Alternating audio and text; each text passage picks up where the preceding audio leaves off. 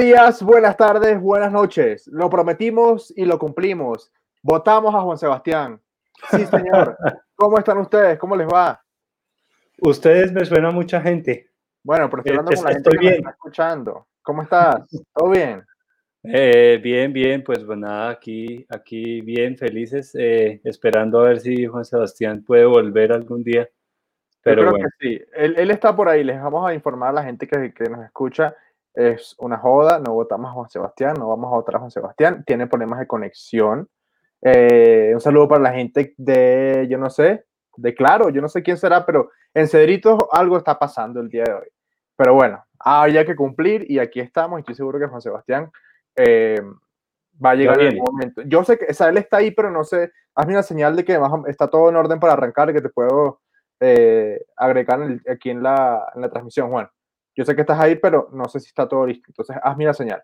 Eh, ¿Cómo estás tú? Bueno, antes que nada, eh, esto es el podcast donde la cerveza y el trail running hacen el amor. Es que no dijiste buenos días, buenas tardes, buenas noches. Estamos cambiando de papeles. No, sí lo dije. Dije buenos días, buenas, noches. Que lo digan nuestros queridos eh, audio escuchas. No, sí lo dije. El caso es que, bienvenidos a un episodio más de 3 de Trail. Sí, señores, el podcast donde la cerveza y el trail running hacen el amor en Latinoamérica hoy. Eso es cierto, hoy vamos a tener, eh, esto va a sonar un poco feo, pero va a ser una raya más para el tigre, vamos a tener una orgía inter, eh, internacional, ¿verdad? Pues son tres nacionalidades acá. Sí, claro que sí. Las que, van a estar acá involucradas. mira, ahí está, mira, mira, aquí está, ya, aquí está, no digo más nada. No digo ah, ya llegó. Bueno, aquí está Juan Sebastián. Vamos entonces, Juan. Vamos a intentarlo. Hola, eh, bienvenido. Esto es lo que, esto es lo que Gracias por esperarme. La Gran Colombia. Lo que vamos a conformar ahorita. Exactamente, vamos a este es el episodio de la Gran Colombia. Venezuela y Ecuador. Exactamente, este es el episodio de la falta, Gran Colombia. falta arriba, ¿no? Y Panamá. Ah, sí, falta Panamá. Bueno. Parte de Panamá la, Gran Colombia. Exacto, porque se lo dejaron robar. Pero bueno, ese es otro tema. Eh, hay que dar agradecimientos, como siempre, ¿no? Ya llegó Juan, por favor. Ya. El hombre de las gracias. Eres el hombre de las gracias. Sí. Eh, agradecimientos igual, siempre a la gente del Irish. Muchísimas gracias, los llevamos en el corazón. Hoy no estamos tomando. ¿Ustedes están tomando cerveza? Sí. Yo ya me tomé mi cuota de cerveza de hoy porque hoy es el Día de las Madres, así que antes que nada, feliz Día de las Madres a todas las mamás y a todas las, que no saben que están embarazadas. Feliz día de la madre para todas. Así que salud. Yo Qué desacertado ese chiste, pero bueno. No, pero es verdad. Seguro que esta cuarentena está dejando a más de una embarazada que no se va a dar cuenta sino hasta dentro de dos meses. Por Eso es cierto. A final de, a, principio del año que viene, COVID David Martínez. Pero bueno, no importa. Una cosa para contar importante. Gracias. Güey, gracias a la gente de Musem también. Muchísimas gracias por el apoyo. Y eh, bueno, también reinventándose y esperando para volver a abrir sus puertas con restricciones, pero abiertas al público. Estamos así como, como, como la gente que está a punto de arrancar una carrera, pero que no le sueltan, que no la sueltan. Estamos así, más o menos. Para poder seguir. Sí. Seguimos en el Irish, de corazón, ¿cierto? Como es. Total. Uy, ojalá, ojalá podamos volver.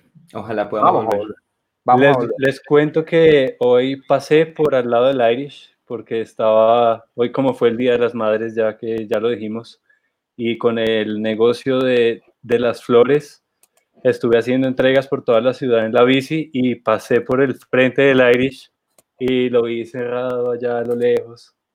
Triste un poco. Está completamente irreconocible esa zona. Yo paso todos los días por enfrente del Irish. claro, yo tengo, 40. tengo uno a 50 metros de mi casa. Bueno, entremos en tema de una vez. Paso, paso todos los días y Entremos, yo, no he salido de, más de 500 metros, 500 metros de mi casa. Pero bueno, cosa importante para contar antes de entrar en tema. Este viernes lo prometimos en el episodio de este Importantísimo. Y este próximo empecemos, empecemos, exacto. Vamos a, vamos a tener un episodio participativo on demand. Eso quiere decir que no puede estar cualquier persona, pero no, mejor dicho, es para cualquier persona, pero no puede estar cualquier persona. Este viernes a las 8 de la noche vamos a hablar sobre psicología para deportistas. Es muy importante este tema para los que escucharon el, el episodio 47. 47, sí, que estuvimos hablando con el doctor Oscar Segura. Es muy importante esta, esto que vamos a hacer. Entonces, episodio interactivo. Va a ser a través de YouTube Live, pero es un live privado, solo para los que compren su ticket. Los tickets están disponibles en 3 Ahí dice 50 sillas disponibles, pero, pero, la gente que está en el estrado de 3 Trail, que es privado, ya tiene el link desde ayer y ya compraron. Ya algunos compraron. Entonces esos 50 ya no son 50. Sí que me además, además hay algo bien importante que apuntar aquí y es que como últimamente tenemos tantas entrevistas, por ejemplo, como la de hoy, con una persona de otro país, pues este episodio interactivo de psicología deportiva es abierto al mundo entero. Si las personas que nos escucharon en el live con Javier Dieres, con Jordi Zaragoza, con Verónica Bravo, que nos van a escuchar en este con Joaquín, pues bueno, entonces también son bienvenidos a que, a que vengan a la charla de psicología deportiva desde otras ciudades y otros países del mundo. Deben saber que el bigote no es obligatorio para el episodio del viernes. Ah, eh, no. sé qué pasó acá. Yo no tengo nada que ver con Tenías que cagarla tú. No tengo nada que ver con estos tipos. Eh, ahí dice Eric López que quiere participar. Acabo de dejar un comentario con el link. 3 Así de simple. Ahí entran y está en el siguiente evento. Boom. Ahí entran y pueden comprar su ticket. Deben que algunos 42 por ahí porque ya ayer compraron varios. Y está muy chévere. Pero bueno. Importante eh, también para que se acuerden, la camiseta vino tinto, la pueden comprar, hacer una sola compra. Eso es cierto, de una vez, sencillito. Quedan, quedan muy poquitas. esta semana se vendieron bastantes, entonces, señores, hagan una sola compra. Sí, señor. Y esa es la manera, porque es que lo, lo, lo decimos, ¿no? En, en, la, en, la, descripción del evento de psicología para deportistas. Vamos a hablar muy claro. Aquí nosotros, o sea, no nos caracterizamos por tener pelos en la lengua. Nosotros nos hemos puesto la recontra 10 en la cuarentena. Hemos sacado 17 episodios en 50 días, a razón de menos de 3, a menos de cada 3 días un episodio. Entonces nosotros nos pusimos las 10 horas en el momento en que ustedes nos ayuden, nos apoyen, porque, como lo decimos ahí, esta vaina es ultramaratónica. Cuadrar episodios, invitados, temas para dos a la semana tiene lo suyo, ¿verdad? Y un tiempo que fueron tres. Y las primeras tres semanas fueron tres episodios a la semana. Una locura, una locura. Una locura y calidad de invitados, calidad de invitados. Exactamente. Y se viene una invitada. Sí. No, y el, el invitado, el invitado de cierre, usted no tiene ni idea, no tiene ni idea el invitado de cierre, no, no tiene ni idea. Pero bueno, hablando de invitados, a lo que venimos. Señor Jorge, ¿con quién vamos a hablar el día de hoy? Bueno, yo no sé si aquí todo el mundo sabe, pero si hay un latinoamericano que se ha metido en el top 10 de UTMB en la historia, lo tenemos esta noche aquí hablando con nosotros. y él es el señor Joaquín López desde Quito, Ecuador. Bienvenido, Joaquín. Vamos de una vez. Hola, Joaquín, ¿cómo estás? Hola a todos, qué gusto estar acá. Hola, Joaquín. Muy bien. ¿Cómo va ¿Cómo estás? Muy bien, muy bien. Eh, encantado de estar acá. Ya tengo mi cerveza en mano también para brindar con ustedes. Bueno, pues súper bien. De una vez pues, es el momento de brindar. De entrada vamos, a brindar. Yo estoy con hidratante, pero. Salud. Salud. Cheers. Con Gracias, Joaquín. La, la gran Colombia aquí reunida. Joaquín, yo soy venezolano viviendo en, en eh, y ellos dos son, son, son colombianos. Así que bueno, aquí tenemos tres nacionalidades estábamos hablando antes de, arrancar que mm, Joaquín, pues Joaquín nos comentaba que, tenemos que ir para Ecuador, que tenemos que ir, que tenemos que conocer, que tenemos que conocer. Jorge ha estado, estuvo recientemente en Galápagos. Yo estuve en la zona de Quito, uy, hace 14 años, ya 13 años y medio. Eh, y me encantó. Sí, yo estuve hace muchísimo tiempo. tenemos que ir, Yo quiero volver a Cotopaxi. Necesito. Tiene que venir. Necesito volver. Y cuando vengan acá tienen guía, tienen chofer. Yo feliz de llevarles a todos lados. me, encanta, me encanta en verdad enseñar el país. Eh, para correr es increíble, para, para, para todo, ¿no? Para montar bici, para cualquier tipo de aventura, es, este es el lugar. Así que bienvenido siempre. Muchas gracias. Creo que pasa algo, pasa algo con estos países porque, pues, yo, en mi caso, yo conozco pues, Venezuela, Colombia, Ecuador, y uno ve muchas similitudes entre Venezuela y Colombia, y después ve muchas similitudes entre Colombia y Ecuador. Son países geográficamente muy parecidos, la gente es muy parecida, em, y eso, eso es chévere porque uno viaja y, y, se siente bastante, bastante como en casa, ¿no? En familia, sí. Lo bueno de Ecuador es que como es más pequeño, tenemos la playa, tenemos la Amazonía y la sierra bien pegadito, así que podemos movernos, movernos más cerca. Pero así, yo, yo siempre, bueno, no conozco mucho de, de Colombia, pero lo, en, en, las partes de, en las que he estado, siempre digo que me hace mucho acuerdo acá, ¿no? Su, la buena onda de la gente, todo, todo es, es similar, como dices. De hecho, eso de, ah, eso de me hace acuerdo es muy típico de una zona de Colombia, que son los pastuzos que ellos dicen, hazme acuerdo. Y eso, por lo que veo, lo comparten con ustedes, porque de hecho ellos son colindantes con, con, Ecuador, ¿cierto? Sí, sí, creo. Sí, sí, sí bueno, claro. Tenemos en tema. Bueno, aquí no hay tema, pero con, eh, pidamos la primera ronda de cerveza. Arranco con la misma pregunta que arrancamos siempre, Joaquín. La misma pregunta necesito que tú le cuentes a la gente en tercera persona, en tercera persona, ¿ok? ¿Quién es Joaquín López? Pero antes necesito que toda la gente que está conectada comparta esta, esta transmisión ya y que comente qué parte está conectado, porque estoy seguro que tenemos gente desde Ecuador, segurísimo. Entonces, Joaquín, o bueno, entonces, querido ecuatoriano, ¿quién es Joaquín López? querido, bueno, ecuatoriano y el resto del mundo que nos está escuchando. Joaquín López es un apasionado por, por la aventura, eh, apasionado por descubrir límites y es, eh, es muy competitivo. es muy... Creo que por ahí va la cosa. Creo que, creo que eh, la, la competición, el explorar, mi, explorar los límites de Joaquín López y la aventura son lo que lo definen.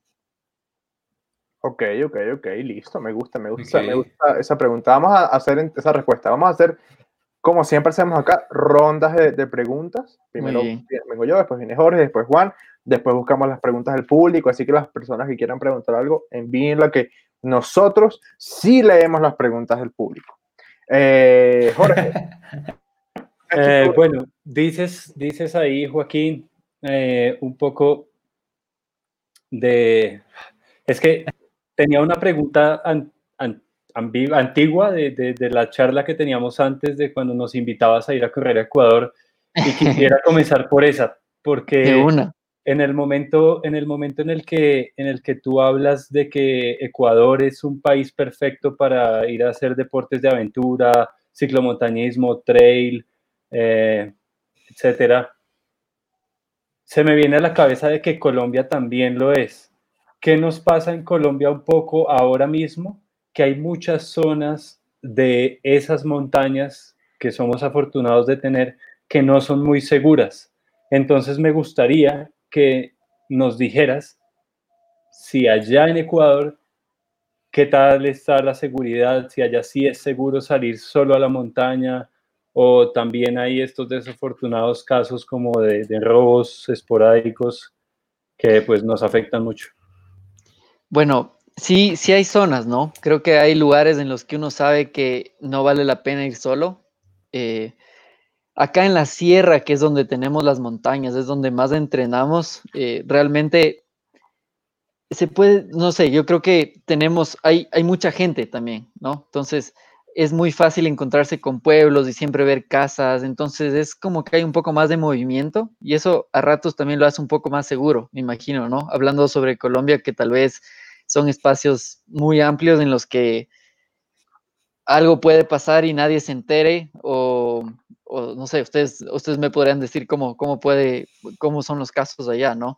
Acá el tema de robos y así, sí, siempre es común, ¿no? O sea, siempre, siempre estamos en Latinoamérica, pero Creo que como buenos latinos sabemos cómo movernos, a dónde ir, acompañarnos, salir en grupo. Eso creo que es clave. Las montañas, eh, la verdad es que no se escucha mucho así de, casos de, robos. Eh, tenemos, sí tenemos esa suerte, sobre todo en los parques, eh, sí hay un poco de controles, por lo que tal vez eso ayuda. Y eso, sí, sí, creo, la verdad es que no, a mí yo voy 13 años en esto y nunca he tenido ninguna experiencia en el tema de robos, así que eh, eso da un, y paso mucho tiempo ahí, así que eso creo que da una señal a, que, a que la cosa no está tan, no es tan grave. Bueno, pero aquí, tengo, que interrumpir, ¿no? Y es que primero para robar a Joaquín tiene que alcanzarlo. es el primer paso que tienen que, que, tienen que cumplir. Eh, Juan, ¿estás con nosotros? Es que, sí, es igual, es que no debe ser fácil. Está, está, tu imagen un poco con. Ya, ya, ya. ¿Allá? Sí, ahora creo que sí. Es que el, tú dale, tú dale, bueno. tranquilo, tú dale. Dale, dale. Tú dale tranquilo. Ahí, ya me escuchan, bueno. Sí, dale, Joaquín, yo te quería preguntar algo así rápido. Eh, ¿Quién? No, Joaquín, ¿cómo empieza la relación con la montaña? ¿Cómo empiezas a correr en la montaña? ¿Desde qué años? y, cómo llegas a ser la persona que eres ahora? A ver, yo empecé cuando tenía 13 años. Eh, la verdad es que mi hermano fue quien me metió dentro de este mundo de aventura. Yo empecé con el deporte de aventura, específico si es que alguien que nos escucha no, no, no lo ha oído. Es esta modalidad en la que unes, ¿no? Ciclismo de montaña, trekking o trote, remo y todo eso con navegación, o sea, con mapa y brújula, ¿no? Entonces yo empecé a mis 13 años con esta ola de aventura que comenzó a crecer en el país. Acá se puso de moda primero el deporte aventura antes que el trail, ¿no? Entonces yo tenía 13 años, mi hermano trajo, trajo al Ecuador, digamos, este, este concepto. Él es un organizador de carreras, él ahora organiza el Guairacinchi, que es una de las carreras más grandes de aventura acá en el país. Eh, así que Nada, él obviamente siguiendo su ejemplo, yo era el primer inscrito, ¿no? Yo era el primero de estar en la línea partida y, y, bueno, obviamente seguirle en la bicicleta donde él que iba eh, y me llevaba, ¿no? A todos lados. Así que ahí empezó. Entonces yo sí puedo decir que yo crecí, mi vida, digamos, o sea, yo maduré. Eh, ya haciendo este deporte, no es como alguna gente que empezó en el fútbol y después se pasó a correr en pavimento y por ahí alguien le contó que hay cómo correr en las montañas y salió a la montaña. Yo empecé en la montaña y maduré en la montaña y más bien recién hace un año fue mi primera carrera pedestre, que más bien fue un cambio que me, me divertí muchísimo, pero es súper al contrario que mucha gente, ¿no? Es como al revés. O sea, hace un año tú corriste tu primera carrera de trail. No, de calle. No, de, de calle. Ah. O sea, pedestre como, me refería como de, de, calle, de calle. Yo sí te vi la no, claro. Sí, de calle, de calle. Eh, así que bueno, así me enamoré, la verdad es que de, de, la naturaleza y de pasar tiempo en las montañas. Hasta ahora, hasta hoy en día, eh, no puedo dejar el deporte de aventura. el deporte de aventura es, se lleva más de la mitad de mi corazón. Es más, yo me considero un corredor de aventura apasionado por el trail running. ¿no? Okay, okay, eh, Mi entrenadora me jala las orejas año tras año porque siempre, bueno, tenemos un equipo súper conformado acá en Ecuador y, la verdad es que el Guairacinchi y ahí siempre nos vamos, clasificamos al mundial y todos los años es estos viajes a diferentes destinos del mundo y a la final son, son carreras que duran entre cuatro a ocho días, ¿no? Entonces el desgaste es súper fuerte. Entonces es difícil. Realmente tengo que decir que no es, no es lo mejor para ser corredor de trail, no es del complemento ideal, pero me encanta. Entonces, como hablábamos también antes, creo que uno hace esto por lo que, por lo que realmente te da a cambio y, para mí el deporte aventura es muy grande, ¿no? Me, me, da mucho, así que se me cuesta dejarlo para enfocarme más en resultados o en números, hablando ya sobre posiciones en trail. Okay. Esa, es, una particularidad que tienen casi que todos los corredores, pienso latinoamericanos. Mira, Verónica también, muchos muy buenos corredores, de los buenos corredores colombianos vienen del, de la aventura. el actual campeón de semillas, William Hill, era, era aventura. igual que Jorge Cano, aventura. que ganó las semillas acá, también aventura. Mirta, Mirta, tú debes saber quién es Mirta probablemente. saber tú. Mirta Real. Mirta. Mirta Real, pues si no, no, Real. no hace, no hace falta. Yo he pasado en sí, uf. O sea, no, no hace falta escribirla. A ver, ya, todo- creo que la gran mayoría aquí sabe quién es Mirta. Si no, busquen en Instagram Mirta con TH Realpe. Eh, ella es Mirta la. Real. Ella es, ¿cómo decirlo? No sé si es la reina del trail colombiano. O la. Yo he pasado con Mirta carreras larguísimas, disfrutando muchísimo. He pasado también con Jorge. He pasado, bueno, hay, hay muchos corredores de allá. eh, Alex, Alexandra Forero, Sí, claro, claro. la creo que es la otra reina. de- de- Sí. Jenny. Jenny, Jenny, Jenny cuestión. también. Ella Hay es tres, varias reinas del trail en Colombia. ellas tres, no, no, ellas tres. Por más que Sí. mucha gente se, se, se empeñe en, en poner otros nombres. Ellas son las tres reinas del, trail colombiano. ¿Cuáles tres? Mirta, Mirta, Alexandra. Jenny y Alexandra. Mirta, Alexandra, sí. UTMB No escuché a Jenny. No escuché a Jenny. Sí, señor. Bueno, quiero dar un Sí. poquito de contexto a la gente que tal vez eh, escu- bueno, escucha desde Colombia o está conociendo a Joaquín. El Guaira Sinchi, corrígeme Joaquín si estoy equivocado, es una carrera de aventura súper importante que hace uno o máximo tres años fue el Mundial de Aventura, ¿cierto o estoy mal? Sí, El mundial. sí. en, e- en el 2014. Ah, bueno, no, hace seis, imagínate. Este, Entonces, por ahí quiero, quiero irme metiendo hacia mi pregunta. Y es que, al igual que acá en Colombia, creo yo, eh, en Ecuador el, fútbol, el, el deporte nacional es el fútbol. ¿sí? Es, es un, es un país que con mucha tradición futbolera y tiene varias participaciones en el, en- en el Mundial. Em, aquí en Colombia particularmente, eh, el segundo deporte es el ciclismo. En Ecuador sé que está cogiendo fuerza por lo que ha hecho eh, la locomotora de Carchi, ha estado cogiendo un poco de Carapaz. fuerza, pero no sé si ese es el segundo deporte, porque es que pasa algo en Ecuador, es algo espectacular. Para quienes viven en Bogotá, últimamente se han dado cuenta tal vez que se alcanzan a ver los nevados en estos días, porque hay poca contaminación, porque no sé qué, y se ven ahí. En Quito eso se ve todos los días. En Quito, aquí en Bogotá se ve el Majuy, en Quito el Majuy es el Cotopaxi. Más o menos así funciona en Quito. O sea, el Cotopaxi está ahí. Se ve todos los días. O sea, usted va por una avenida que es medio alta y se ve el Cotopaxi ahí. Entonces, mi pregunta es, en tu percepción, ¿cuál es el segundo deporte de Ecuador? ¿Sí? ¿Y, qué, ¿Y en qué parte del escalafón puede estar el deporte de aventura? No las carreras de aventura, el deporte de aventura en general. A ver, en Ecuador, como dices, bueno, el fútbol es gigante en toda Latinoamérica. Sí. Acá tenemos un, un deporte que realmente a donde sea que vayas un domingo, ves a todo el mundo jugando, que se llama Ecuaboli, que es un boli, pero de tres. Tres de un lado, tres al otro, con una red muy alta, muy alta, ¿no? Entonces no, no es como que puedes pegarle duro, sino es, es, es con, es con más tino. ¿no? Ok, de Eso es, es, o sea, enorme aquí en el país. O sea, en el barrio en el que estés, costa, sierra, oriente, todo, el, todo la gente lo hace, apuesta carros, apuesta casas, o sea, es más Wow. importante el Ecuaboli del fin de semana que, que su vida entera, ¿no?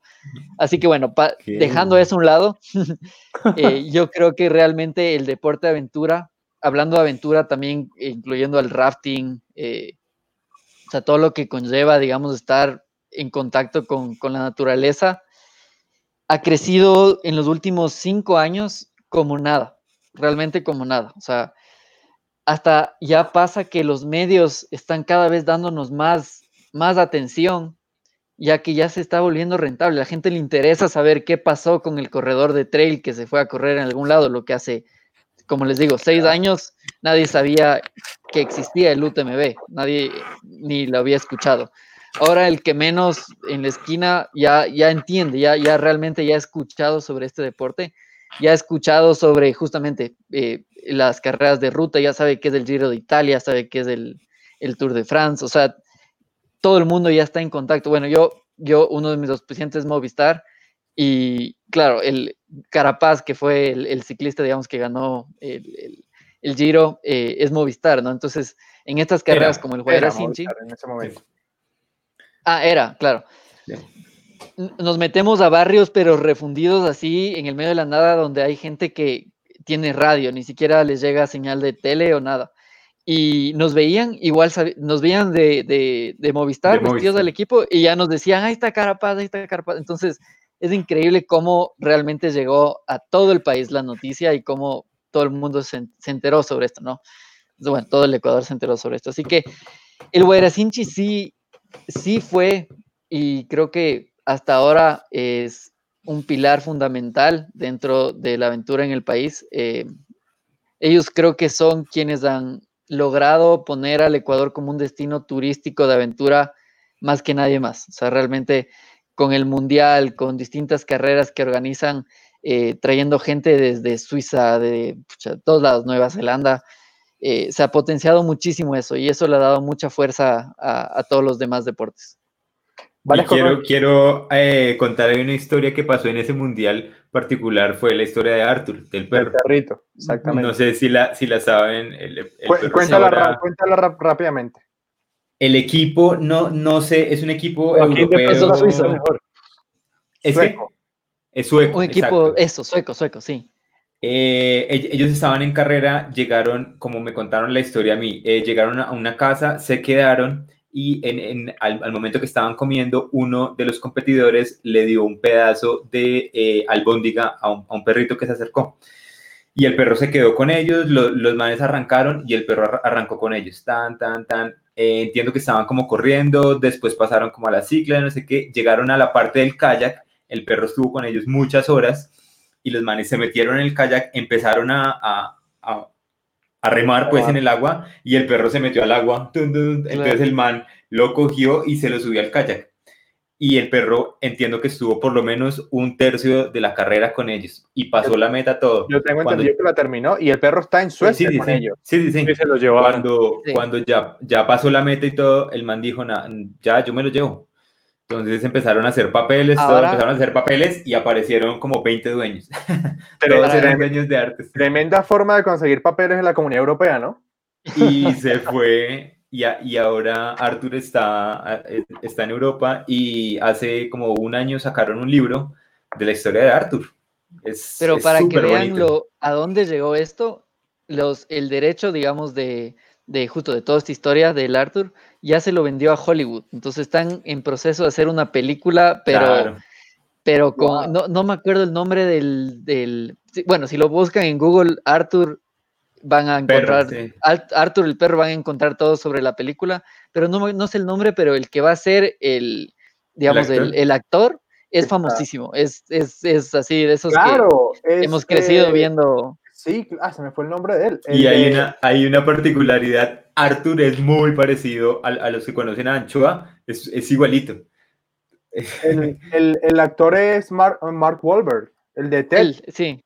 El de los Wow. Ah, o sea, esto llegó, esto realmente creció como nada y, y, esa historia recorrió el mundo entero. Yo, lo yo estuve en el mundial y bueno, realmente puedo decir que lo que recorrió el perro es impresionante. Es sí. impresionante, sí. Vaya, o sea, se merecía que se lo llevara. Claro. sí, pasó mejor vida. La verdad es que Arthur está aquí en Bogotá. Eh, Juan Sebastián lo tiene por ahí, no sé si, si, si puede llamar para que salude. Este, varias cosas que me gustaría apuntar sobre la respuesta que dio ahorita Joaquín. Em, primero, recomendarles, si por casualidad alguien no lo ha visto, el documental del Movistar, El Día Menos Pensado. Día Menos Pensado. Es brutal. hay, hay, una parte en la cual muestran la celebración post-victoria del Giro de Italia de Carapaz, y pues hay tomas en, en, en distintas partes de Ecuador, y es muy chévere ver como la gente salía muy, muy parecido a, a, acá, de acá. Sí, eso por un lado. Por otro lado, me parece interesante el tema de que allá en Ecuador está mucho más organizado el tema del el deporte y la actividad de aventura como un negocio lucrativo, ¿sí? Allá todo está, pues, comparado con, con lo que hay acá, primero porque llegas a, al Cotopaxi, está a una hora y toque en carro de Quito, ¿sí?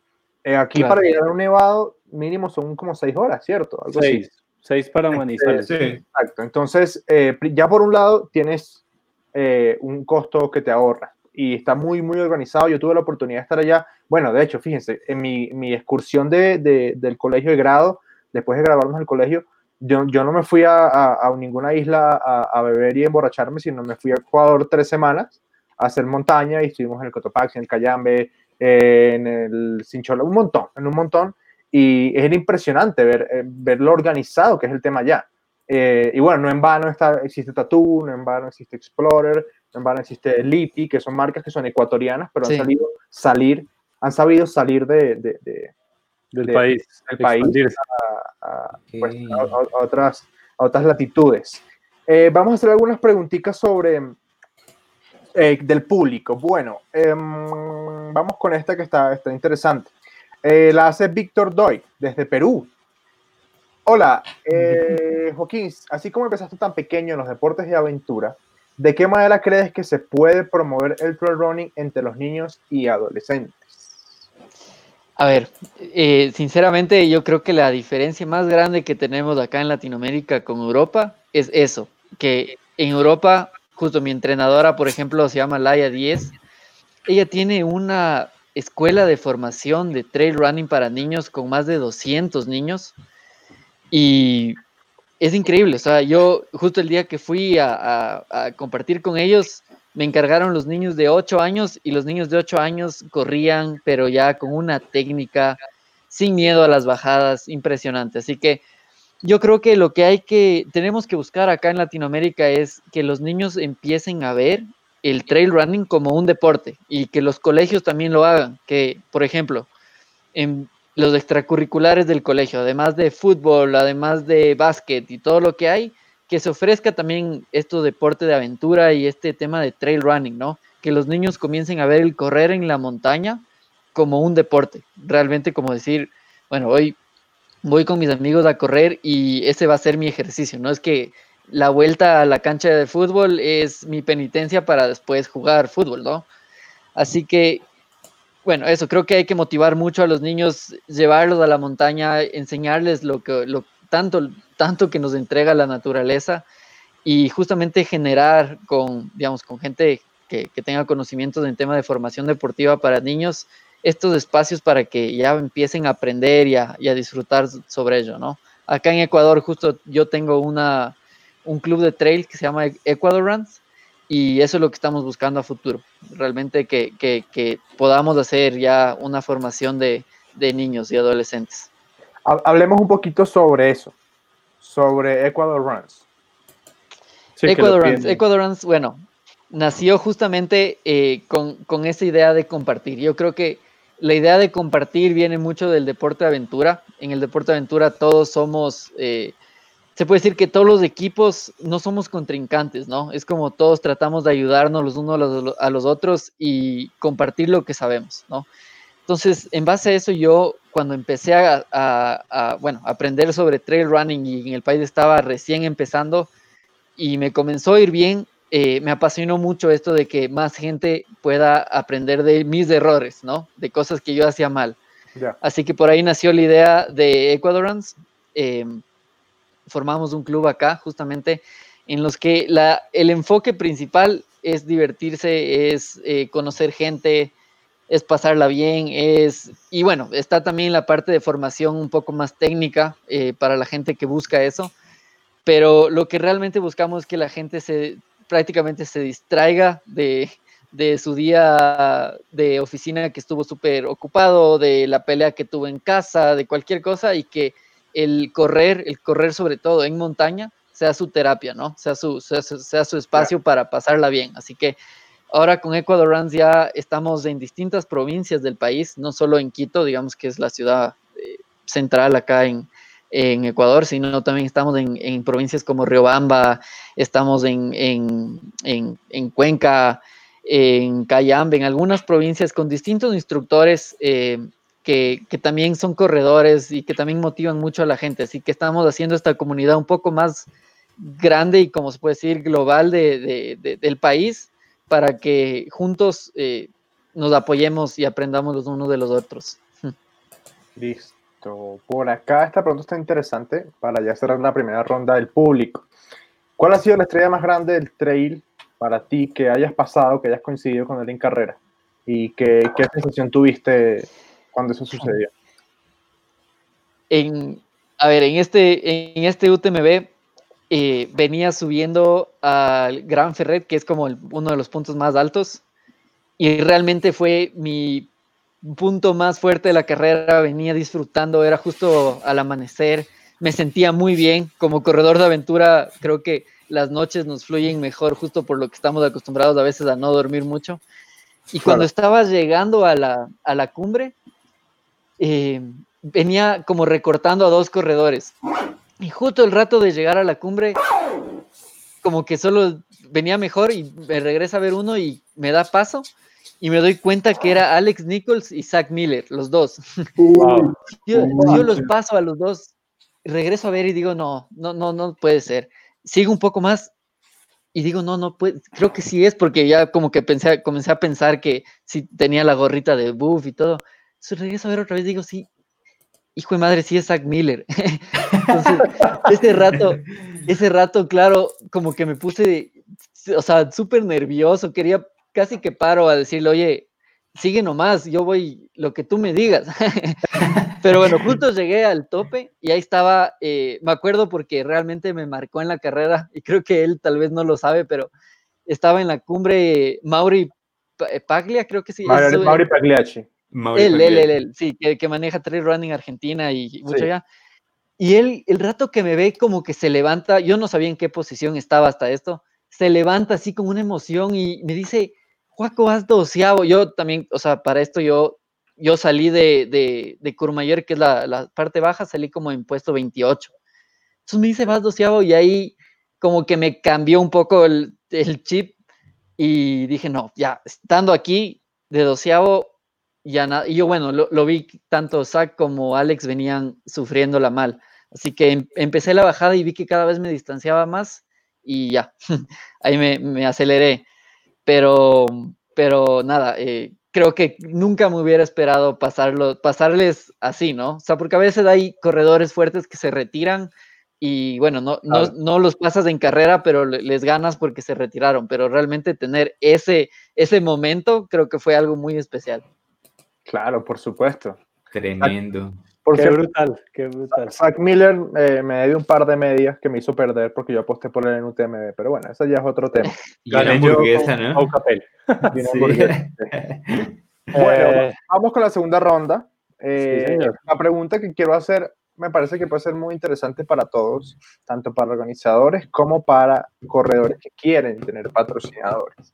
Hablemos del tema de cómo vender, porque vivimos en países donde es difícil nosotros hemos conversado, eh, por ejemplo, con Verónica Bravo, que trabaja con Salomon Chile, y, y, ella nos cuenta, ¿y con quién fue que hablamos? No me acuerdo. John Barrera, con John Barrera. Aparte, John Barrera. No, aparte de con John, creo que fue Jordi Zaragoza que nos dijo como, aquí, ah, no, no, con Javier Rodieris, que nos dijo, aquí los patrocinios siguen siendo por producto. Entonces, y estamos hablando ah, de Europa, ¿sí? Eh, entonces, ¿cómo hacer? Porque pues obviamente en tu caso no creo que Movistar te dé router de teléfonos celulares. Eh, pero me, me, gustaría en serio eh, entrar en eso de cómo ha sido tu experiencia eh, con el tema de cómo presentarte ante la marca, ¿sí? para conseguir un apoyo, porque siempre uno busca de primero las marcas de la, del, del, gremio, pero Movistar no es una marca dedicada al deporte. Eh, trail, en lo mínimo. ¿Cómo, cómo, va Entre comillas. ¿Cómo, va eso? A ver, yo sí tengo que decir que como empecé tan joven, empecé a los 13 años, yo prácticamente crecí haciendo estas, estos proyectos y estas propuestas para auspiciantes desde muy, desde muy chiquito, ¿no? Yo me acuerdo que para mí siempre el diferenciador era que somos jóvenes, en este, en este tiempo hablando sobre el equipo de aventura, ¿no? Eh, con, mis, con mis otros compañeros. Entonces, ¿cuál era nuestro diferenciador? La edad promedio de, deporte, de deportistas de aventuras está entre 40 y 50 años. Nosotros, yo tenía 14 años, 13 años. Entonces decíamos, somos un equipo que nuestra edad promedio es 16 años. Entonces, eso a, a, las marcas realmente decían, bueno, esto me interesa porque de una u otra manera va a salir en los medios. O sea, los, los niños de estos o que se pierden o que nos llegan o algo, pero llama la atención, ¿no?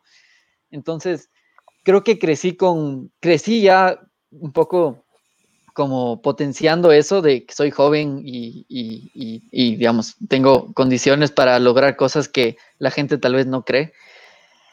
Y bueno, ya el rato que, digamos, eh, me dediqué más al trail, que es un deporte individual, eh, la verdad, yo, y tengo que ser muy sincero, soy muy malo para el tema de redes, soy muy malo para el tema, digamos, actual, ¿no? De cómo se maneja hoy en día todo, todos los deportistas, ¿no? Porque viene, claro, un influencer que tiene 30 mil seguidores y, y no es que, o sea, él, él corre porque le gusta tener más seguidores, tal vez, o le gusta el deporte, pero realmente no es tal vez un muy buen deportista. Hay, hay casos que son las dos cosas, ¿no? Pero a mí me cuesta muchísimo y algo que yo nunca lo he hecho porque va en contra de, digamos, mi, mi visión del deporte es pagar, por ejemplo, para tener más seguidores, ¿no? Entonces yo ahora, todas las marcas que están conmigo, de entrada saben que yo no soy así. Entonces yo, de entrada me dicen, ah, necesitas por lo menos 10 mil seguidores para estar con nosotros. Entonces digo, ¿saben qué? No es lo mismo, no, no, no, no compaginamos, no, no estamos en la misma página porque tal vez las 4 mil personas que me siguen a mí realmente me siguen porque creen en lo que hago y lo que les digo y realmente tenemos una cercanía mucho, mucho mayor, ¿no? Entonces hay marcas, creo que las marcas que están conmigo son marcas que confían en eso, que creen en mi forma de ser, eh, que, que, que se, o sea, como que eh, se basan mucho los valores que yo tengo en base a los valores que ellos buscan potenciar en su empresa, ¿no? Hablando sobre Movistar, justamente ellos son una empresa en la que les gusta mucho eh, potenciar el, trabajo en equipo, la comunicación. Entonces el, el, auspicio de Movistar justo empezó como aventura. Después yo pasé de aventura y por mis resultados a que me den algo extra para poder correr trail, ¿sí? Pero los valores que se relacionaban con esta marca eran prácticamente relacionados al tema aventura de comunicación, de, sobrepasar muchos momentos duros. Entonces a veces hacemos charlas con ellos, con toda la gente que trabaja en, la, oficina y que está desmotivada. Entonces va por ahí. Creo que una cercanía que yo siempre trato de, decir a la gente que tiene que buscar, eh, además de los resultados que pueda conseguir, es cómo involucrarse dentro de lo que esa empresa es. Entonces, justo tratar de decir, bueno, hagamos una charla con, toda su fuerza laboral. O sea, tal vez ellos están desmotivados y mis historias, mis anécdotas pueden hacer que una persona se motive y cambie muchísimo lo que va a representar las ventas de, tu empresa en, esa, en, ese, en ese año, ¿no? Entonces, esos, esos tipos de productos de, tratamos de, bueno, tratamos hablando también sobre mi equipo de aventura y yo, eh, de hacer mucho, de a veces sacar a la gente también a que, a que experimente un poco lo que nosotros hacemos, o sea, salir de su zona de confort del día a día y que vean lo que es tal vez pasar ocho horas caminando con lluvia y que eso aprendan mucho para justamente ponerlo en práctica en su trabajo, ¿no? Y en su, en su vida. Ya. Creo que por ahí va. Sí, sí, me, me gusta eso porque fíjate que en ningún momento estamos hablando ni de resultados, ni de, ni de seguidores, ni, de, ni de que tienes que, no sé, hacer esto o aquello, sino que simplemente es, mira, yo hago esto, ¿te gusta o no? Bien o no. ¿Tú con qué, con qué otras marcas estás ahora, eh, Joaquín, aparte de Movistar? Bueno, mis, mis marcas grandes, eh, Movistar, bueno, también tengo que decir que yo no vivo de esto. Justo les hablaba sobre el tema del club y todo. O sea, obviamente, obviamente, lo de yo tengo la suerte de que no me cuesta el viajar y el hacer todas las carreras que quiera hacer. O sea, realmente pude ir al UTMB, fui una semana antes y me pude pagar todos los gastos, eh, comida, hospedaje, carrera, estoy, tengo una entrenadora, nutrición, sí, o sea, sí tengo ese privilegio de que nada que está relacionado con esto me cuesta, ¿no? Pero no me sobra. No puedo decir que al final del, año yo digo, bueno, esta parte del auspicio me queda para mis gastos de comida con, o sea, en casa, no. Diarios. Exacto. De eso viene el resto, ¿no? Pero aparte tengo WA. WA es una marca francesa. Eh, que, ellos, ellos, bueno, ellos realmente también crecí con ellos eh, en el mundo del trail desde que empecé en trail. Prácticamente me fue un verídico fichaje así. Eh, me, encontraron súper joven, digamos, en mi primera carrera internacional y apostaron por mí y claro, me dieron tres prendas de ropa y yo ya estaba feliz hasta ahora que prácticamente somos cinco corredores del equipo élite y yo soy uno de ellos. Entonces, como que crecí con ellos también. Cuando yo entré a Guay, ellos tenían dos años desde que lanzaron la marca y ahora ya es una marca mucho más grande. Eh, obviamente es una marca de nicho, pero... Impresionante. Es brutal. Guay es, tremenda marca. Es, súper como... No han llegado a Colombia. Sí. Tengo Van a llegar. De pronto sí sé por qué no, pero bueno. Van a llegar. No las puedo dar. Sí. Pero bueno, entonces ellos, ellos son un poco quienes también me han apoyado mucho, sobre todo con el tema de moverme un poco más en las carreras de allá. Entonces voy y tengo un equipo, hay este corredor siempre, o sea, bueno, que han sido un poco como también quienes me han apadrinado, como Luca Papi, no sé si le conocen a Luca, el que tiene pelo largo, que corre la Gran Canaria. claro, claro, que siempre gana. y que siempre gana la de, ya, es- él, entonces ellos como que siempre me han apadrinado, he- aprendido muchísimo de ellos, estaba también el equipo Geray Durán, algunos corredores que han sido también eh, parte de este proceso. Y mm, bueno, entonces, guau, eh, ellos han sido la ropa que he usado prácticamente en toda mi trayectoria de trail. Y de ahí, bueno, tengo prácticamente muchas marcas que están más relacionadas a producto, ¿no? Eh, producto me refiero, por ejemplo, ahorita Hammer me está apoyando con el tema de nutrición, fisioterapia está media, media activa, que es una fisioterapeuta de acá, ¿no? Sunto, los relojes, pero claro, los, los importantes, digamos, quienes están aportando con algo más de presupuesto para que yo pueda hacer esto, son Movistar igual. Ya. Ok. Ok, ok, ok. Ok, vale. Muy Creo bien. que, creo que en cuanto a las respuestas de patrocinio, eh, ya está más que dicho. O sea, y las personas que nos escuchan en Colombia, eh, que se preguntan el por qué las marcas no patrocinan o por qué no, no, se, no se hace un vínculo muy directo con ellas, creo que las respuestas las ha dado Joaquín muy bien. O sea, yo creo que hay que, hay que saberse uno vender y, e inclusive eh, yo creo que es muy importante eso de venderse sin quererlo. O sea, simplemente por la esencia de, de quién eres, que las marcas o lo que sea se, se fijen en ti para, para hacer X, X o Y cosas. Tienes como lo que que pasó venderte con no Guau. como un producto. Yo, yo pensaría exactamente, como una un- esencia, uno, como una uno no se, uno no se debe vender, la gente se debe poder enamorar de lo que uno es, pero uno no se Sí. debe vender. Y algo que quisiera agregar es que uno no puede competir contra un influencer, digamos, si es que uno no lo es, porque puede ser que hay un deportista que sí lo es y está bien, esa es, esa es su forma Claro. de, de- de- de manejarlo, pero si es que uno no lo es, no puede ponerse a la par, ¿no? O sea, no puede prometer tener miles de likes o miles de seguidores porque no va con uno, ¿no? Yo creo que lo importante es mantener esa esencia y ponerse firme hacia eso. Pero, ¿sabes qué me gustaría, para darte pie, eh, Juan, a que, a, a que sigas con tu pregunta, comentar sobre lo que estás diciendo, Joaquín? Es que uno no, a ver, es que pasa mucho, yo trabajo mucho con el tema de redes sociales, y es que uno eh, piensa que influencer es el que tiene muchos seguidores. Y, cuando uno se viene a dar cuenta de lo que uno puede lograr, sin importar la cantidad de seguidores, la palabra influencer se derrumba solita, solita, solita, solita, ¿sí? Porque ¿qué pasa? Estoy seguro que a, a Joaquín eh, le va a pasar. Eh, demos el ejemplo, no sé, Hammer, ¿verdad? O, o antes, de, mira, ahí apareció, ahí apareció el perrito de Suecia. Eh, ajá, a lo que voy, este, me parece que a ti seguramente te debe pasar algo que a mí me ha pasado y es que sales a correr con gente, no sé qué, y te preguntan, pero de forma muy orgánica, muy natural. Joaquín, sabes que estoy buscando una linterna o, Claro. o tú qué barras con sueños porque no termino de conseguir. Ahí está la influencia. Esa es la influencia. real. Esa, no, no, el, no el, gracias a mi teléfono yo soy un mejor corredor. Mentira. Exacto. Juan, Es que- yo siento, yo estoy Es que es demasiado muy claro. obvio. No, sí, es que es, que es muy obvio. Eh, ¿Tú vas a preguntar, George? Eh, sí, claro, por supuesto. dale, dale, dale. Eh, bueno, hay una pregunta que, que tenemos aquí, es una pregunta doble, que ya se ha vuelto típica en, en nu- en nuestras eh, charlas.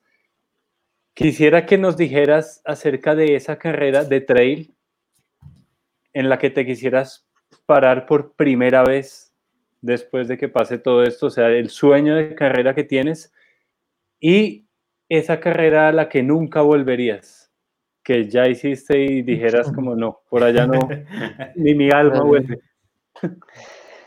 A ver, la que, la que quisiera, realmente eh, estuve en el 2018 en Madeira, Madeira se llama Mute. Mute, sí. Y este año era mi meta principal, es una carrera que me volvió loco, realmente me encantó, va mucho con lo que me gusta, con el terreno, con el desnivel, todo. Y la tenía entre ceja y ceja, hasta estaba muy motivado y me quedé con esa pica de, de, bueno, que no, obviamente no se pudo dar, así que digamos que si salimos de esto y podría escoger la que esté así más cercana, diría esa, porque realmente que me fascinó y, cuando, cuando la viví, eh, fui solo. Y bueno, mi, novia, que es, es, muy parte, digamos, de esto, también ella también corre. Eh, desde el día que volví de Madeira le he hablado y le he rehablado sobre esto, así que teníamos la ilusión, este año íbamos a ir los dos, así que tenía esa ilusión de que íbamos a volver los dos a competir, así que obviamente me quedé con esa pica, entonces quisiera volver obviamente con ella para que ella también la viva. Claro. Y la que nunca más quisiera estar, La verdad es que he tenido la suerte de que me han recomendado muy bien las carreras, eh, justamente hablando de estas personas como Luca Papi, como Cyril Contra, que es otro de un francés que me guió un poco en qué hacer en el mundo internacional antes de ir a UTMB. Eh, todas, realmente todas en las que he estado, me han, me han encantado. Eh, realmente me cuesta pensar cuál no. Y si tendría que escoger una, sería. Eh, uy, sí, realmente qué difícil, qué difícil. no sé, eh, lo voy a pensar mientras vamos hablando y si sale una, eh, bueno, ahí, la digo. Quiero hacerle una, tercera parte a esa pregunta, que esta seguramente la vas a tener rápida. Y es, ¿cuál sería esa carrera en la que si pudieras ir todos los años, irías? Si pudiera ir todos los años, iría. Ay, también es complicada la pregunta. A ver, me encanta la ultradistancia, pero realmente me, me, me, como hago aventura, creo que me, me saque el aire. o sea, no puedo hacer muchas. Me encantaría decir todos los años quisiera estar en UTMB, pero, pero se me hace muy duro. Realmente se me hace que es muy duro para el cuerpo. Más bien, yo creo que ahí me iría por el tema de aventura y una carrera que realmente todos los años está planificada así de, entrada es del Guairacinchi, en Ecuador, acá. O sea, no me la pierdo, o sea, me cuesta pensar en perdérmela. Es más, sueño también, hay una carrera que la tengo muchas ganas desde algún tiempo, que es la Varedo, y siempre es en junio y coincide con el Guairacinchi. Y todos los comienzos de año, cuando planifico, digo, a ver, este será el año que sí me voy a Lavaredo y termino yéndome por el Guaira Así que creo que esa sería. Sí, claro, esa es. Indudablemente. Bueno. Yo, te quería preguntar, ahora que, que, hablaste de que UTMB es tan dura, tú eres el, el latinoamericano que ha tenido mejor resultado en la UTMB. Eh, llegaste sexto. Quiero preguntarte, en, en esos momentos en donde, donde hay tanta, tanta presión, que estás, sabes que estás en un top 10, en qué se tiene fe para seguir adelante con tanta presión. O sea, ¿en, en qué se cree cuando se está tan cansado en un kilómetro 120 con tanta gente encima? Arturo está pidiendo protagonismo por ahí. Sí. creo que lo importante ahí es confiar en uno. O sea, realmente repetirte varias veces a ti mismo mientras estás sufriendo que eres capaz de lograrlo. O sea, realmente tu, tu, mente muchas veces te va a repetir lo contrario, que ya, ya no puedes más, que el que te acaba de pasar ya que lo dejes ir, o que ya vienen atrás Javi Domínguez persiguiéndote y Germán Geringer comiéndote los talones y que ellos obviamente son mejores eso es lo que te repite muchas veces tu mente porque obviamente estás agotado, ¿no? Pero creo que apegarse al, a, la, autoconfianza es la clave en esos momentos. Y bueno, yo soy un, o sea, tengo un como mantra que tal vez es un poco más masoquista, pero yo siempre cuando la paso mal, cuando lo estoy pasando mal, me repito, mientras más rápido acabe, mientras más rápido corra, más rápido se acaba esto, ¿no? Entonces, yo creo que venía en esos momentos, cuando ya entré en el top 10, enfocado en eso. O sea, decía, mientras más rápido corre esta subida, ya hasta en cosas más cortas, ya solo pensaba como de aquí hasta el final de esta subida, ¿no? Estos tres kilómetros. Mientras más rápido salga de estos tres kilómetros, más rápido llego a la bajada y eso ya es otra historia. Entonces me enfocaba con alma, vida y corazón a meterle ganas a esa subida y salirle rápido. Y así paso por paso. O sea, creo que fue un tema de que eso me fue llevando de punto a punto y de repente pasaron los kilómetros y ya, ya, ya estaba, ¿no? O sea, eso creo que me llevó. Y en una carrera de 100 millas, ¿tú crees que la carrera empieza en qué kilómetro? Digamos, es, es, exactamente en el UTMB. en el UTMB yo diría que la carrera empieza en Champex, Champex Lac, que es del kilómetro 120 más o menos. Eh, si llegas, eso me habían repetido miles de veces y ahora que ya la viví, puedo dar toda la razón. O sea, si uno llega mal a Champex Lac, se te acabó la carrera. O sea, de ahí tienes tres picos que no, no hay perdón. O sea, si uno no está con piernas para poder moverse bien en esos tres que tocan, eh, se vuelve eterno, eterno y, en cuestión de horas te puede pasar muchísima gente. O lo contrario, si es que llegas bien ahí, puedes recuperar puestos eh, y comer, digamos, el, tiempo, ¿no? Bueno, y de, pronto para que terminemos un poco el tema de las distancias y todo eso, en, el, en este momento que, digamos, al menos en Estados Unidos están muy de moda y, y se está hablando mucho de las carreras de 200 millas, en Europa está el Tour de Jans. Joaquín iría más allá de las 100 millas en trail, porque obviamente de pronto en aventura, que son 5 o 6 días en una carrera, sí ha sido más allá, pero en varias disciplinas. ¿En trail irías más allá de las 100 millas? Sí, a ver, yo soy mucho de buscar retos que realmente los vea como casi imposibles. O sea, realmente el UTMB para mí era un tema de que yo cuando pensaba en correr 170 kilómetros se me hacía piel de gallina y no podía dormir. Esto hablando desde el 2016 que corrí 120 en la TDS, ¿no? Y lo planifiqué ir en algún día, ¿no? Y creo que me enfoqué mucho en ese proceso, en hacerlo bien. Eh, llegué al UTMB y cuando acabé, justo yo me acuerdo que mi novia me dijo, ¿y ahora? ¿Y ahora qué? O sea, ¿ahora qué es, ese, qué es eso que te va a quitar el sueño? Y ese momento no lo sabía. O sea, realmente creo que llegó a ser hasta un poco triste, ¿no? O sea, en este momento de tanta emoción, de tanta alegría por todo lo que lograste, yo realmente sentía un vacío adentro que decía, ¿y ahora qué? O sea, y ahora tengo 27 años y tengo muchísimo por delante y no tengo algo claro como lo tuve tanto tiempo, ¿no? Y ahí nació esto, además siendo corredor de aventura, esta intriga de hasta dónde puedo llegar. Eh, y me realmente creo que me apasiona mucho la ultradistancia. Me apasiona mucho romper esos esquemas de edad versus distancia, ¿no? Eh, sí. Así que creo que eh, va por ahí. Sueño con algún día correr el Tour de Jans. Eh, es, es, una, es, creo que ahora, hoy en día, lo que realmente a mí me hace temblar las piernas y sé que sé que sé que algún día estaré allá y cuando esté ahí eh, lo quiero hacer bien, tal cual como el UTMB. O sea, quiero que sea un proceso que cuando vaya para allá lo consiga de una, de una buena manera. Yo te quisiera preguntar algo para cerrar ese tema de las distancias con, todas estas carreras de 100 millas y todo, ¿tú crees que el límite está en la distancia o está en la calidad con que uno haga una distancia?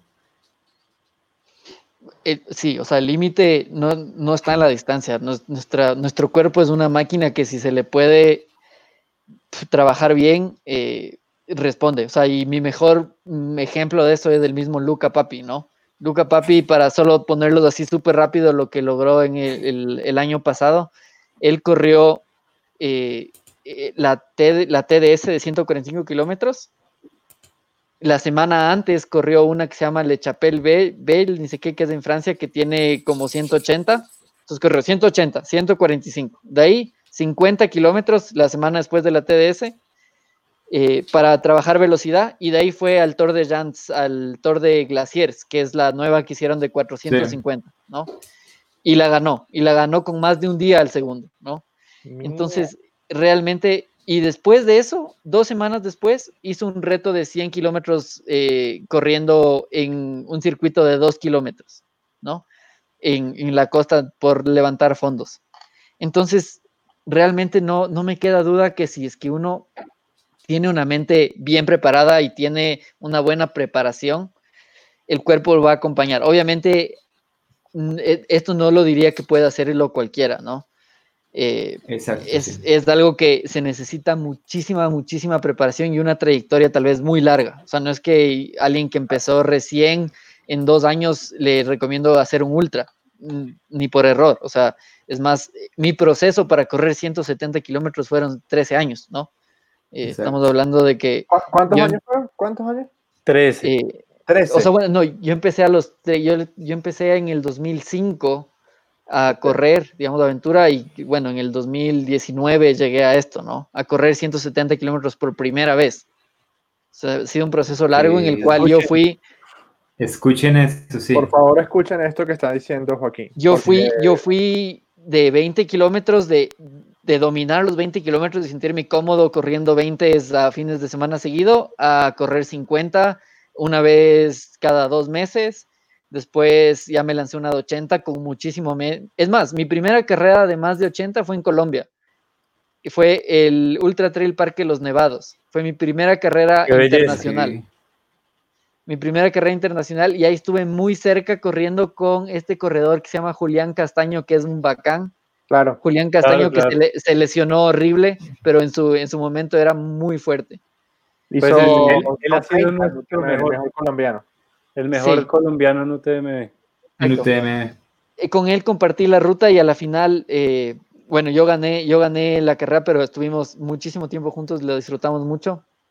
Y, y, bueno, esa, yo le tenía tanto miedo, o sea, no les puedo explicar yo el susto que tenía de lanzarme a, hacer más de 50 kilómetros después de cinco años de, ver, de ya correr, ¿no?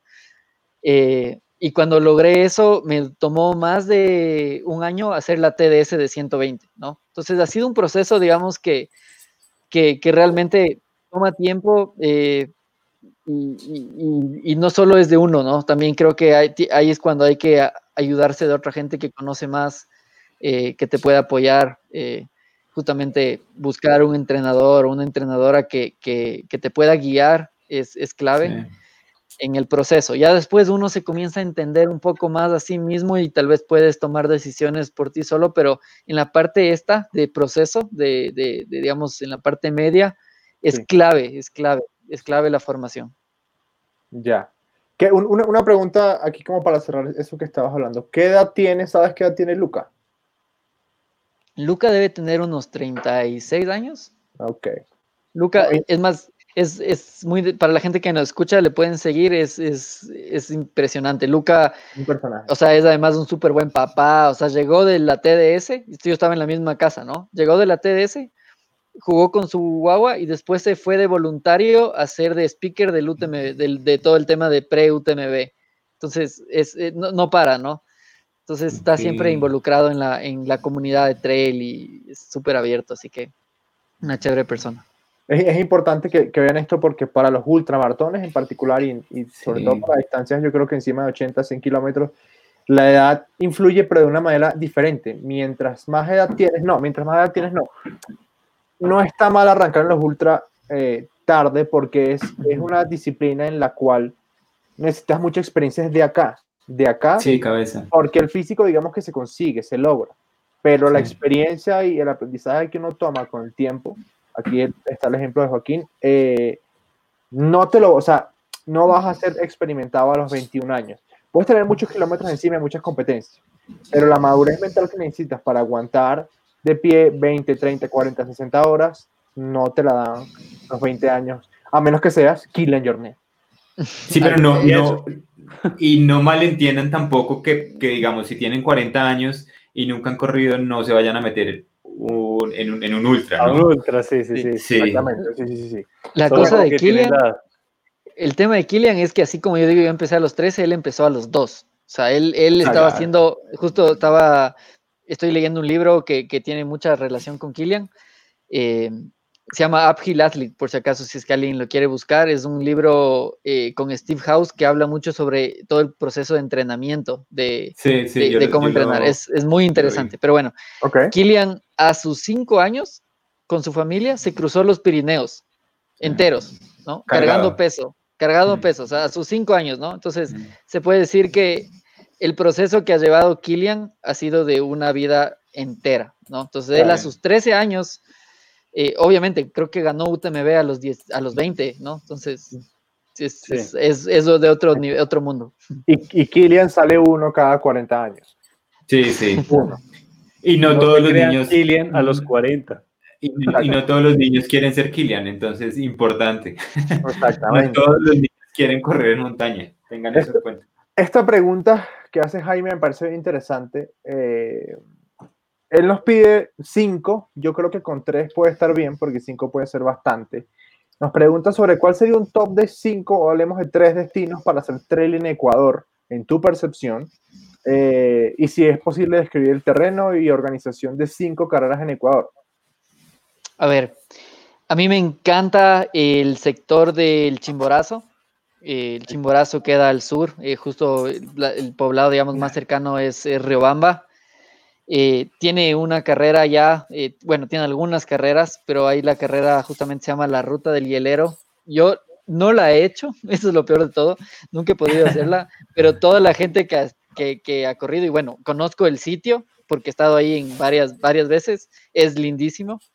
Eh, entonces, bueno, un destino, ¿no? la Ruta del Hielero sería, digamos, la carrera y el, el lugar sería, digamos, toda la zona del Chimborazo.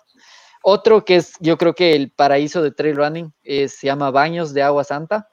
Y ahí tenemos, creo que la carrera más grande que tiene el país. Eh, se llama la, la, Petzel Trail Plus. Y Baños es el Chamonix de Ecuador. o sea, es un valle. Hermoso. Es un valle en el cual tú mires alrededor y por donde veas tienes eh, desniveles de mil metros, ¿no? A todos los lados por donde estés. Y es más, el más largo es de 3.500, que es hasta la cumbre del, del, Tungurahua, ¿no? Entonces tienes una subida que sales desde tu casa, 3.500 eh, metros para arriba, una sola. Es impresionante. Entonces Baños es un paraíso para, para, para el trail running y, y, es, y además es un poco más bajo que Quito, así que es hasta mejor, es hasta... Quito es, es, es un poco fuerte. Eh, vivir a 2.700 metros no, no termina siendo ideal a veces.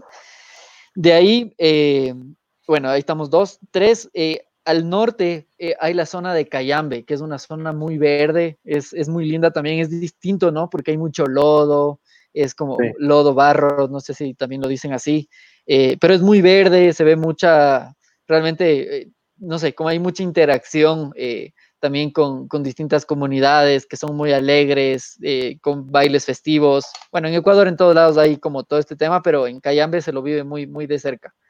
Eh, ahí hay una carrera que se llama Trail Andino, que es, yo creo que es una de mis preferidas acá en Ecuador. Son 30 kilómetros divertidísimos, que tienen de todo, tienen un montón de barro, tienen una zona alta de pajonal, caminos rápidos, es muy entretenida, muy, muy entretenida.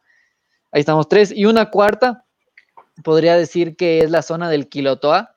Eh, la zona del Quilotoa es este, si ponen en Google igual Quilotoa, van a llegar a este cráter eh, que es de lo más lindo que, he visto en el mundo. Realmente es un, es un lugar con una energía tan pura, tan, tan buena que lo que me gusta de esa zona es que es muy corrible. O sea, eso es un lugar, justo hablaba el otro día con unos corredores de pavimento y esa zona es ideal porque es, es como un lastre perfecto para correr y unas inclinaciones siempre que, se dejan muy bien. Y hay tramos, digamos, de 80 kilómetros eh, seguidos de senderos, bueno, senderos, caminos, pero todos muy corribles, muy entretenidos, muy rápidos, digamos. Sería como una Western States, digamos, de, en Ecuador. Eh, ok. ¿Tenemos carrera algo así. No hay, no hay una carrera ahí. Eh, hay algunas que bueno, no, el Ecuador Trail Tour, justo esta de, varios días, empieza ahí, pero ya se va para otro lado. Pero hay este camino que se llama, o sea, comercialmente, porque es un tema turístico, se llama Quilotoa Loop, ¿no? Ese es, es uno de los destinos eh, bueno, es uno de los trekkings, digamos, de los, eh, sí, de los trekkings más vendidos acá en el país. Eh, son, digamos, hay muchos pueblitos en, donde en los que hay hostales y la gente va súper liviana y duerme en los hostales y sigue. Es, es, muy lindo, muy, muy lindo. Pero bueno, ahí yo tengo el proyecto de hacerle algún día conectar todo en un solo día, justo para, no sé, divertirse. Más ahora aún que no hay como correr, hacer carreras, es un muy buen proyecto. Esta, esta laguna, el Quilotoa, es la que se dice que es de agua ácida. Eh, tiene esta agua verde, sí, es como, es, es, es un color único, ¿no? Eh, no sé si el agua es ácida, eh, realmente no, no, no, no, tengo mucho conocimiento sobre todo el tema de geología, y, pero, pero es un cráter, es un cráter que fue en un punto un volcán que obviamente erupcionó y quedó así. Es como de estos volcanes que sale la punta entera y queda solo el, el, digamos, el cráter con, con, el agua ahí hecho lagunita. Eh, es muy lindo.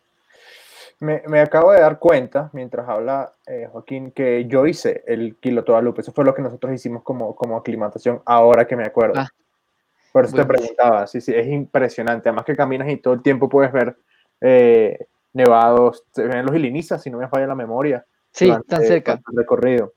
Em, listo, tenemos una pregunta más que me parece interesante. Em, y la hace Eric López.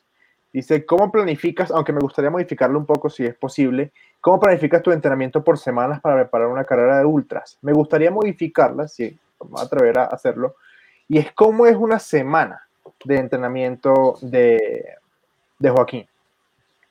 Bueno, a ver, eh, primero decir que desde hace ya un, me parece que tres años entreno con Laia 10 eh, y es una, una, es realmente más que una entrenadora, creo que es alguien, es alguien muy cercana en tema de amistad también. Eh, y prácticamente la semana mía se puede decir que tiene diferentes compuestos entre esos ciclismo, obviamente trote y fortalecimiento. Es un tema también que nunca hay que dejarlo de aparte, ¿no?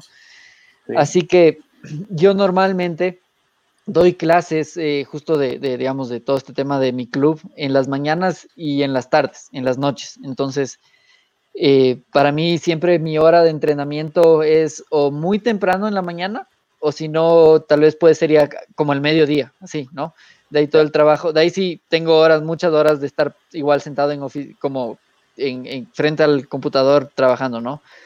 Pero para, para yo, algo que me parece también importante y que ahora veo que hay mucho, mucha gente que comete este error, que es si pensar que si voy a correr 160 kilómetros, tengo que sumar volumen y volumen y volumen y hacen semanas de 15, 20 horas con los fines de semana haciendo 40 kilómetros y no va por ahí. O sea, realmente, bueno, puede ser que hay conceptos, hay, no sé, digamos, tipos de entrenamiento así, pero por lo menos el que yo he seguido durante todo este tiempo, se basa más en la consistencia, ¿sí? En todos los días tratar de hacer algo, bueno, por lo menos seis días a la semana, un día de descanso fijo.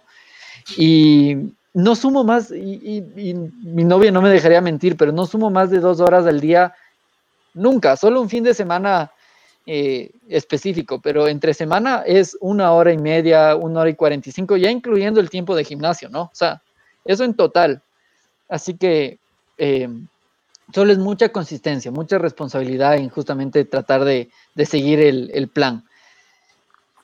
Eso prácticamente yo sumo, ¿qué, les digo? Sí, 10 horas a la semana, eh, más o menos. No soy, algo que también quisiera decir es que no soy mucho de basarme en números. O sea, mucha gente me pregunta exactamente, no sé, cuántos, cuántas horas entrenaste o en, en qué zonas de pulsaciones estuviste y así yo soy mucho de basar mis entrenamientos en el disfrute y en las sensaciones. Entonces, si una semana, si una semana me sentí muy mal, tal, muchas veces es porque tal vez estoy estresado por algo del trabajo o, tiene que ver con, otra cosa así que, vaya de la mano con eso. Eh, pero me baso mucho como en, en, despertarme y tener ganas de salir. Si un día no tengo ganas de salir o no tengo ganas de hacer lo que dice la tabla, eh, lo, modifico, ¿no? Es como que realmente mi motivación de salir es porque sé que es mi espacio para mí y como mi motivación y mi disfrute, pero no es, no es mi obligación, no, nunca, lo, nunca lo veo al entrenamiento como una obligación. Eh, Así que eso creo que es algo muy, muy importante de cómo yo veo el deporte y cómo, cómo lo sigo. Muy, muy alineado con lo que pensamos nosotros acá. Sí, demasiado. última pregunta del público la hace Juanito Esteban. Joaquín, ah, ¿cuál sería tu reto más grande que piensas cumplir dentro del trail?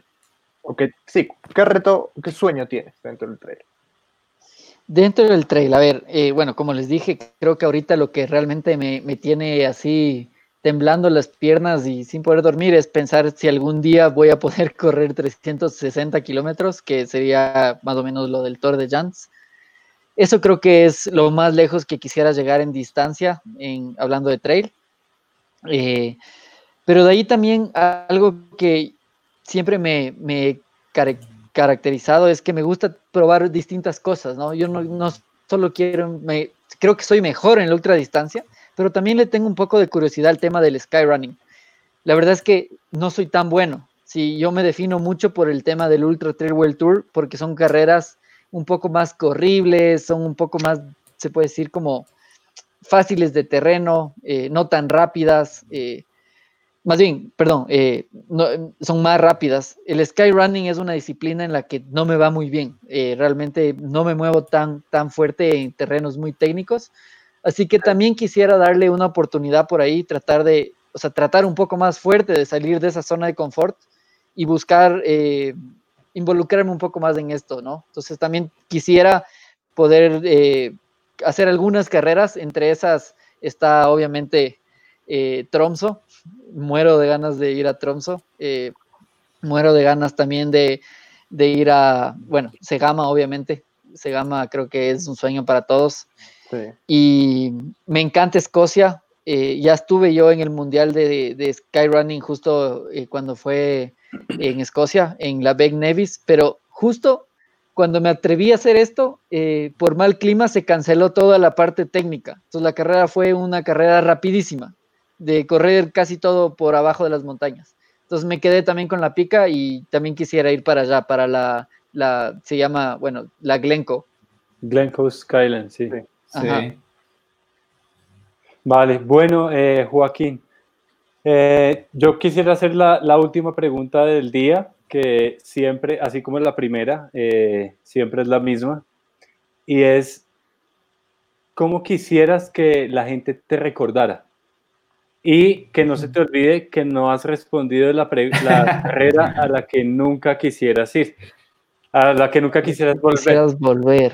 Entonces, quisieras ser recordado y cuál es esa carrera a la que nunca quisieras volver?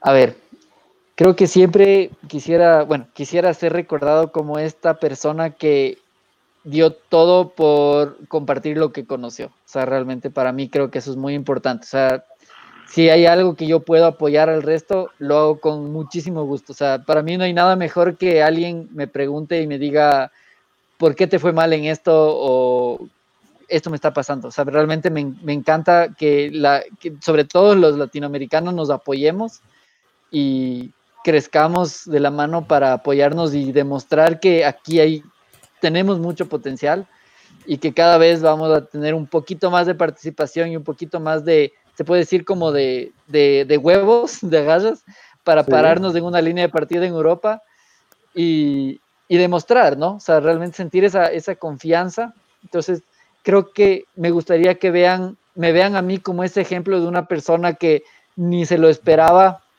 eh, estar en el top 10 del UTMB y apunte corazón y entrega y eso llegó a conseguir cosas que ni él se lo imaginaba, así que eso, eso quisiera transmitir. Y la carrera en la que no quisiera volver a estar, uy, qué, qué difícil pregunta. Realmente he tenido una suerte de, de, carreras. Uy, eh, a ver, no, no sé, no sé no, realmente que me cuesta pensar en cuál no. Todas las que he logrado correr, más bien puedo decirles muchas de las que vale muchísimo la pena ir. Eh, ay, qué difícil. En aventura podría decirles, en aventura podría decirles que eh, corrimos en China y tuvimos unas zonas que son realmente duras y, y en el desierto de Gobi Y eso, estuvo, eso estuvo muy fuerte, eso estuvo muy duro, o sea, muy duro en el sentido que habían demasiados mosquitos, no se veía nada lindo, eh, mucha basura, eh, pueblos llenos de chatarra, entonces cosas como que solo decías quiero, no quiero estar aquí, o sea, esto no, no va conmigo, no va con mi esencia del deporte. Vale. Ya, ya, ya, ok, bueno. Buenísimo. hay dos cosas que quiero decir, lo que pasa es que de la segunda que quiero decir me acabo de enterar hace más o menos unos 30 segundos y estoy tratando de preparar lo que vamos a anunciar a ver si lo podemos poner acá en la pantalla. Por eso estoy un poquito oído. Eh, antes que nada, quiero que Juan Sebastián les cuente qué vamos a hacer este viernes. Por favor, Sebastián, cuente a la gente mientras yo preparo lo que nos acabas de decir hace 10 segundos. es que es severa cosa. Bueno, este viernes que vamos a hacer, vamos a estar con el doctor eh, Oscar Segura, él es eh, psicólogo, ya tuvimos el episodio pasado del miércoles, eh, una charla con él. Este episodio va a ser con él, vamos a estar eh, todos reunidos para hacerle preguntas. Esto es como una, una consulta psicológica con un duro de, de la psicología deportiva gigante. Entonces, si no han visto el episodio, vayan, véanlo, en serio, lo deja uno pensando y lo, lo deja reflexionando de, de uno cómo debe abordar el deporte y cómo se pueden abordar estas situaciones que estamos viviendo en el planeta, como la cuarentena, para sacarle todo el provecho y, sacarle ganancia a la cabeza, que es una parte muy importante y más en lo que hacemos nosotros, que es, como ya lo dijo Andrés, un deporte de, cabeza total, 100%. Joaquín, ¿qué, ¿qué, puedes decir tú? Porque lo, te contamos de, de esto antes de arrancar eh, sobre el tema, porque tú nos hiciste un comentario sobre cuando te contamos de, esto que vamos a hacer. ¿Qué nos podrías decir? A ver, creo que la psicología deportiva es algo que hay que tomarlo en cuenta muchísimo, es algo nuevo, ¿no? Eh, algo que a mí me marcó y, realmente creo que vale la pena mencionarlo por, por digamos, la fuerza que está teniendo ahorita es la historia de Pablo Villa, Pablo Villa, para quienes no saben, es un, ahora yo estoy seguro que va a ser uno de los mejores corredores del mundo. Él, cuando le empezó a ir bien, tuvo una entrevista en la que dijo, esto es gracias a mi psicóloga deportiva.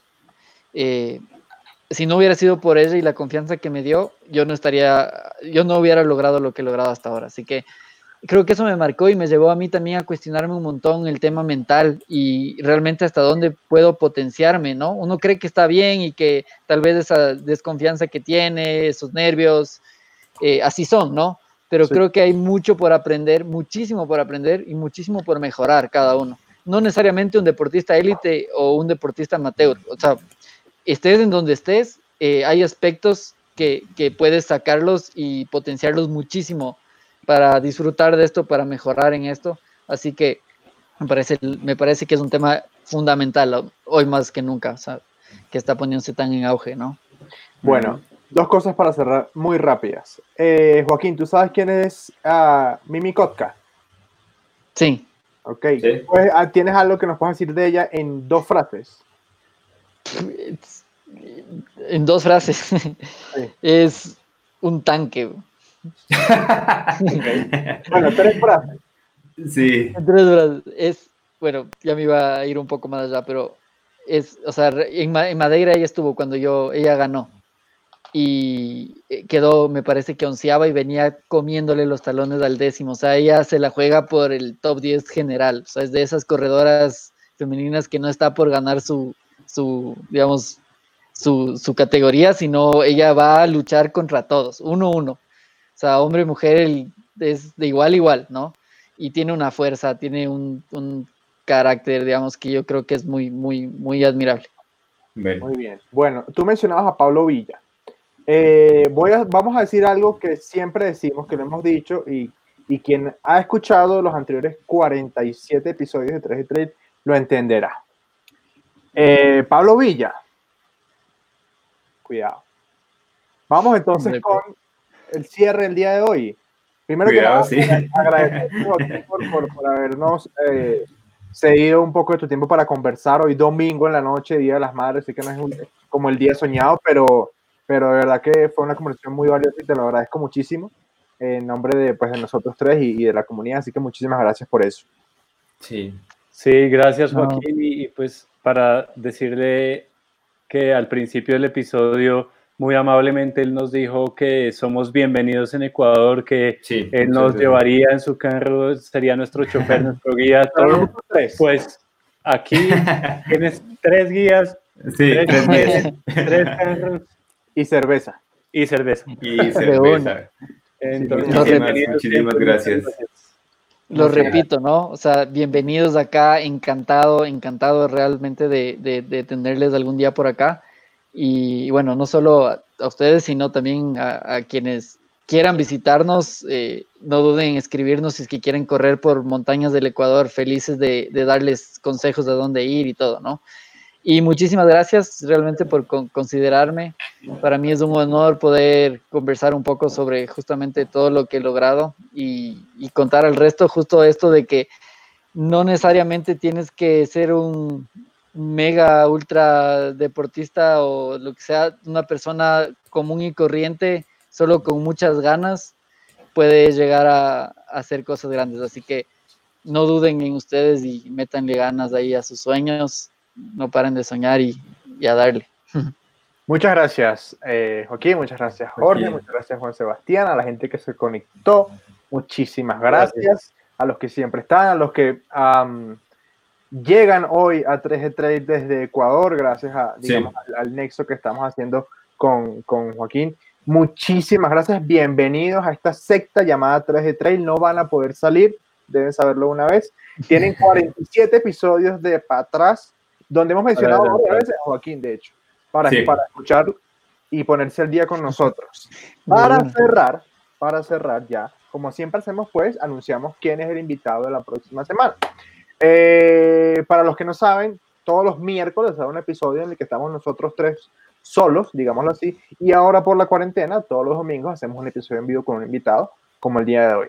La semana que viene, eh, Juan Sebastián, la semana que viene, Jorge, la semana que viene, Joaquín, la invitada de 3 de Trail va a ser nada más y nada menos que Mimi Kotka. Mimi Kotka. Sí, señores. Increíble. Está, calientico. Acaba de salir. Hace exactamente 8 minutos, Juan Tan caliente. en el grupo, confirmada Mimi Kotka. Sí. Y rápidamente, rápidamente, buscamos una foto en Google y que hay que ponerla, hay que contarla la gente. Acá... Que, que viene va a estar con nosotros Mimi Kotka. Sí, señor. Les manda muchos saludos que nos vemos el otro domingo, la señorita Mimi Kotka. Ya lo saben, entonces, no es más. Muy buena. Mi, mi padre, mi pierna es, mis dos piernas pueden ser una de ellas. Una de Mimi Kotka. sí, fácilmente, Y, igual yo les llego al hombro, ¿no? O sea, yo sinceramente creo que les llego al hombro en, porte. ok, de razón dices, dices que es un tanque. Sí. Señoras y señores, este fue el episodio número 48 de 3 El 50 está ahí, ahí a la vuelta de la esquina. Sí, 50 episodios eran para un año y no tenemos ni, ni qué, ni nueve meses y vamos para el episodio 50. Hay que sacar el de cuarentena. 9, 10 meses, vamos. Sí, señor. Episodio número 48 de 3 junto a Joaquín López. Muchas gracias a todos los que se Gracias. Joaquín, Jorge, Juan Sebastián. Gracias por haberse conectado. Salud. Chao, señores. En domingo, salud. Chao. Chao. Chao, chao.